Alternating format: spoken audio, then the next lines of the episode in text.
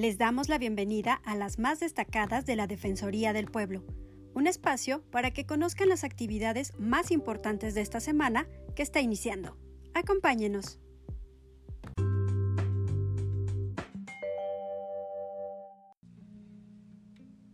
En el caso de la semana, les presentamos la historia de Juan Manuel, un niño sin sus extremidades inferiores debido a una malformación congénita de nacimiento. Cuando tenía seis años de edad, un vecino que hacía herrería le confeccionó unas prótesis artesanales, pero al crecer, estas perdieron funcionalidad y le lastiman. Esta circunstancia pone en riesgo su movilidad, ya que para desplazarse se arrastra por el piso. La familia de Juan Manuel vive en extrema pobreza. Su mamá se dedica al hogar y su papá al campo, donde siembra maíz y frijol para autoconsumo. Sus padres acudieron al DIF de Veracruz para pedir ayuda, pero pasaron dos años sin respuesta. Al no encontrar soluciones en ningún lado, la mamá de Juan Manuel acudió a la delegación Veracruz del IFDP.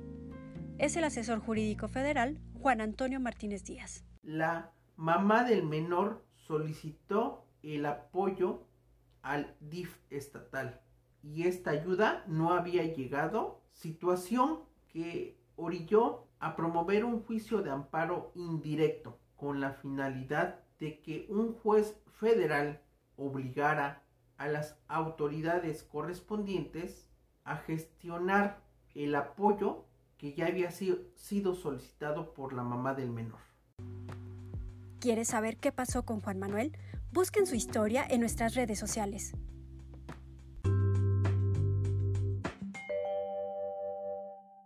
Paspastilago tanik lumal. Tetahlumal tik México, ochmeya chilei, hasbihil telei de amnistía.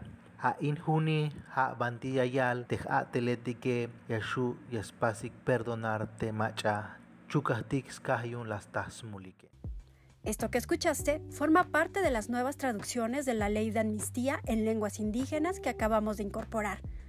Ahora la podrán escuchar en náhuatl, mixteco del noreste, celtal del oriente, popoloca, chinanteco de la Sierra Norte de Oaxaca, mixteco del sureste, tlapaneco central bajo, chontal de Oaxaca alto, seri, zapoteco de la zona costera y mije alto del sur. Este es un trabajo constante de las y los abogados bilingües de la Defensoría del Pueblo, quienes están certificados en sus competencias lingüísticas por el INALI.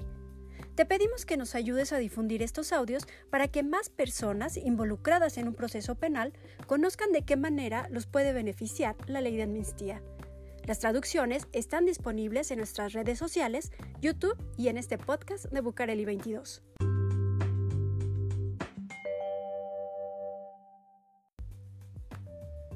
Como les platicamos la semana pasada, lanzamos nuestra Gaceta trimestral Bucareli 22. En audiencia, nuestra sección de entrevistas, la especialista en temas migratorios, la doctora Leticia Calderón Chelius, analiza el papel de las autoridades migratorias en la regulación del flujo de personas en movilidad que ingresan a nuestro país como que tiene dos caras, ¿no? Porque por un lado han hecho un trabajo muy interesante en, los centros eh, donde están las personas albergadas, han abierto centros, ¿no? hay un apoyo y hay un, todo una capacitación. Pero lo que también tenemos es registradas situaciones que están fuera de protocolo, que no tendrían que ocurrir. Te mencioné ahorita lo del aeropuerto porque es gravísimo, está documentadísimo. La misma autoridad lo sabe, actúan de manera discrecional y es la autoridad migratoria. Te diría yo que es claro oscuros no puedo ser categórica de decirte está mal, no, porque hacen también una labor a veces humanitaria que se tendría que destacar más, pero también hay sectores y ambientes en los que son especialmente, digamos, muy discrecionales. Lee la entrevista completa en Bucareli 22, disponible en nuestra página web.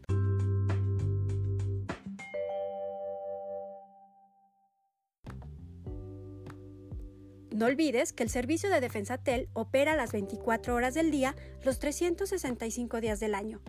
Si tienes dudas sobre tu pensión o jubilación o si tienes problemas con tu crédito del Infonavit o Fobiste, llama al 822 42 42 6 para recibir orientación y asesoría gratuitas. Las abogadas y abogados de la Defensoría del Pueblo están capacitados para brindarte ayuda.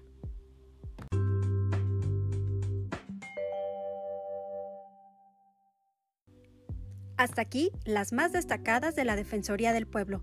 Recuerda que podrás encontrar este resumen semanal en tu plataforma de podcast favorita. Corre la voz y nos escuchamos el próximo lunes con más información sobre las actividades y servicios del Instituto Federal de Defensoría Pública.